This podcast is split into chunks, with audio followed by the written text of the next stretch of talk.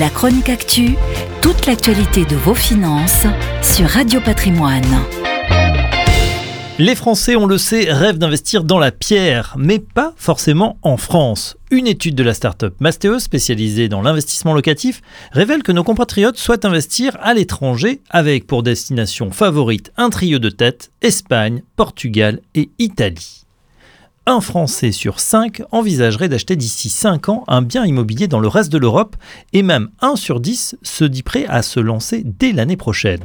On sent que le confinement est passé par là.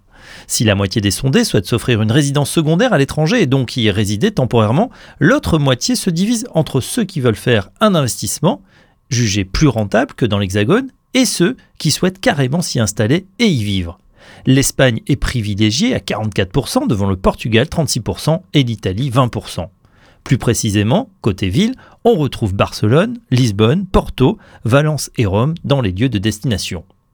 Mais l'investissement est-il vraiment rentable? Pour l'Espagne, et Barcelone en particulier, les prix moyens sont à moins de 4000 euros du mètre carré. Les investisseurs peuvent donc tabler sur des rendements de l'ordre de 4,5%.